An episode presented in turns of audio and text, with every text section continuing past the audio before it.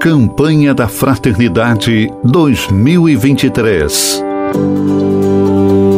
Fraternidade e Fome. Dai-lhes vós mesmos de comer.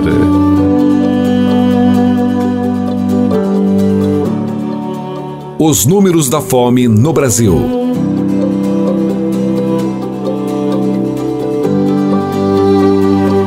Na atualidade, menos da metade dos domicílios brasileiros tem os seus moradores gozando de segurança alimentar, sendo que a maioria vive algum nível de insegurança alimentar.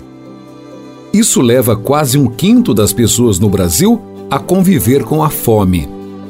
A desigualdade de acesso aos alimentos se manifesta com maior força nos domicílios rurais.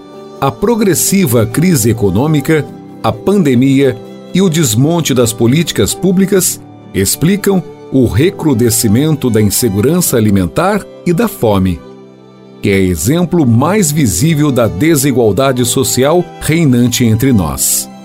O preocupante quadro da deterioração socioeconômica e o aprofundamento das desigualdades na sociedade brasileira tem contribuído para o retrocesso significativo no combate à fome no país. A crise econômica se alia à difícil conjuntura do mercado de trabalho, à precarização da consolidação das leis trabalhistas, que gera o desemprego, o subemprego e o trabalho informal, que não garante a segurança institucional. A sociedade brasileira tem diante de si a urgente tarefa de criar ações e políticas públicas necessárias para auxiliar os grupos e pessoas mais vulneráveis, promovendo a segurança alimentar e nutricional, além de políticas estruturais que levem à redução das desigualdades sociais em nosso país. Os pobres são as primeiras vítimas da subnutrição e da fome no mundo, sendo provados pelos perigos que ameaçam sua sobrevivência.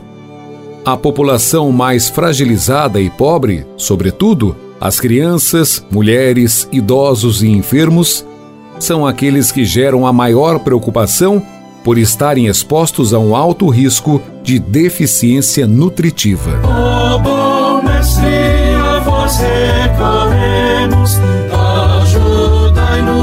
a